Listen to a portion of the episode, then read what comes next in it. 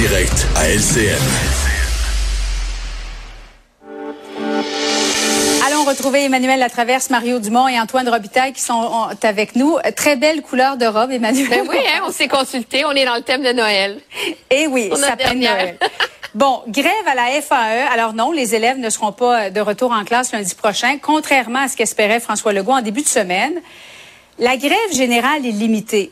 Maintenant, aujourd'hui, le 15 décembre, est-ce que c'était la bonne stratégie à adopter par la FAE? On a posé la question plutôt aujourd'hui à des grévistes. Est-ce que c'était la bonne stratégie de partir en grève générale illimitée dès le début? Ben, tout le monde peut avoir sa propre idée, mais on va battre le fer pendant qu'il est chaud. Mario, qu'est-ce que tu as envie de dire, toi, aujourd'hui, à la FAE? Il est tard, là. Il est tard pour constater ça. Je trouve que l'intervenante à qui on a donné la parole, c'est bien dit. on mm-hmm. sent qu'au fond d'elle, elle est plus sûre que c'était la bonne stratégie, mais là, une fois que tu es dedans, euh, ils sont coincés. Mais je trouve qu'il y avait eu, euh, il y a dix jours, là, il y avait eu une opportunité, un moment où ils ont dit on reconsidère. Moi, je pense qu'à ce moment-là, il aurait dû dire on, on suspend la grève, on y reviendra au besoin, on retourne aux tables de négociation. Parce que dans le fond, la question, c'est tu sais, la FSE qui est associée au Front commun, va faire beaucoup moins de journées de grève. Là, un jour, trois jours, cinq jours. On va faire une espèce de grève par gradation. je pense qu'ils ont mis autant de pression sur le gouvernement jusqu'à un certain point à ce moment-ci. Euh, on aura parlé plus de la FAE. C'est vrai qu'ils ont attiré l'attention, mais le prix qu'ils payent individuellement, là, ces, ces enseignantes-là, pas de revenus, le prix est gigantesque. Antoine, pas seulement... Euh pas seulement en raison des syndicats qu'on en est là aujourd'hui quand même. Qu'est-ce que tu as envie de dire au gouvernement du Québec? Non, c'est vrai, mais c'est un gouvernement qui est ligoté d'une certaine façon parce que face à une grève dans le secteur public, jadis, il y avait un outil qui s'appelait la loi spéciale. Il y avait des, il y avait des, euh, un coût politique euh, là euh, important à utiliser ça, mais mais maintenant il y a eu des, décisions des, tribunaux dans les années 2010 et surtout l'arrêt Saskatchewan en 2015 qui fait que, et là, ligoté, là, c'est un mot qui vient du juge Wagner. Le juge Wagner, il était dissident. Lui, il disait, si on consacre le droit de grève comme la majorité des juges le, veut dans cette décision-là, ben, on va ligoter les États. Ben, donc, le, gouvernement du Québec actuellement, il peut pas dire peut-être qu'il devrait dire, oui, j'ai une loi spéciale dans ma manche, il y a une clause dérogatoire dedans, puis je peux peut-être l'utiliser. Il devrait peut-être commencer à dire ça, à dire, on va les hmm. imposer, là. Ben, est-ce que je, je, trouve que euh, actuellement, il, il, est comme un, un c'est ça, un joueur ligoté, et, et je trouve ça dommage. Emmanuel? Oui, moi je pense que puis je veux pas avoir l'air d'avoir un discours anti-syndical là-dessus, euh, mais je pense que le gouvernement du Québec cependant ne doit pas à ce moment-ci parce que tout le monde est à cran, parce que les parents n'en peuvent plus finir par négocier une entente en rabais.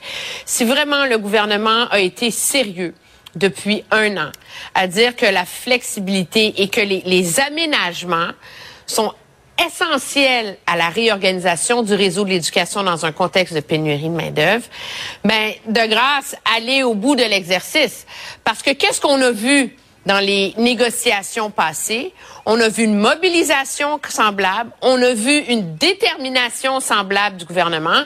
Puis là, dès que ça se met à trop chauffer, c'est comme, hey, on est tanné, le gars signe un chèque, on en finisse, qui rentre en classe, merci, bonsoir. Alors, moi, c'est ce qui m'inquiète, c'est est-ce qu'on va avoir fait tout ça et est-ce qu'on va avoir tant sacrifié pour qu'en bout de ligne, il rentre en classe au mois de janvier, puis qu'on se retrouve au mois de juin, avec un discours encore que l'école au Québec est brisée, les professeurs en peuvent plus, c'est invivable, etc.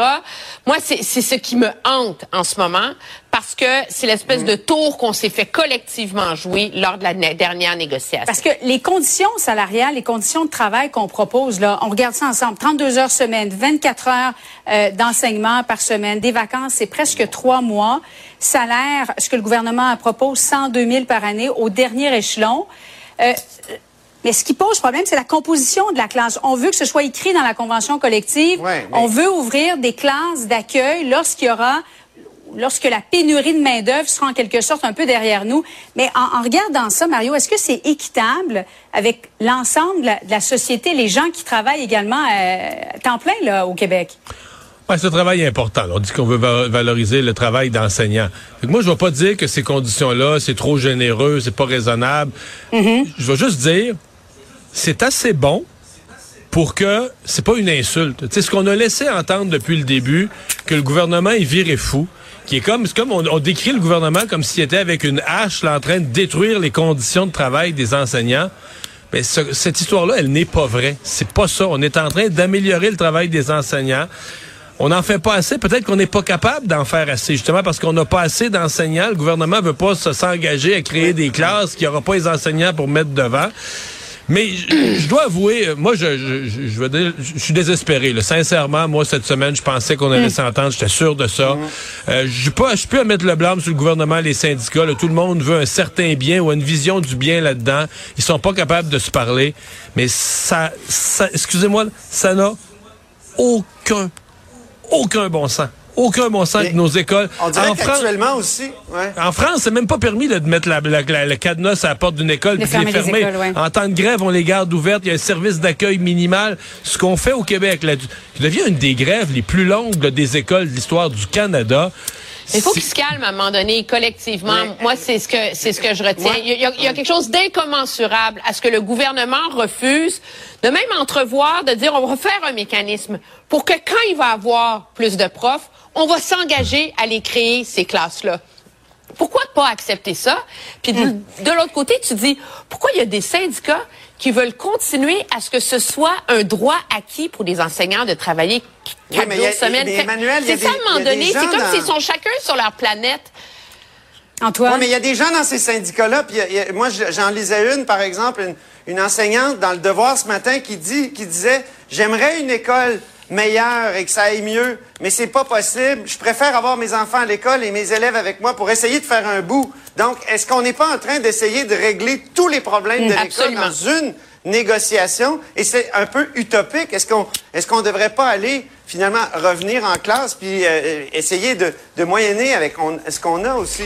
Et le Front commun, on ne les entend pas. C'est peut-être bon signe. On sait qu'ils ont réservé une date mardi prochain. Est-ce qu'il y aura entente de principe d'ici là à suivre? Dans un instant, on va poursuivre la discussion. Eh, vous les voyez, nos panélistes, ils vont se transformer en Père Noël. Ils vont même y aller de suggestions cadeaux pour euh, nos élus. Restez avec nous. À tout de suite. Cube Radio.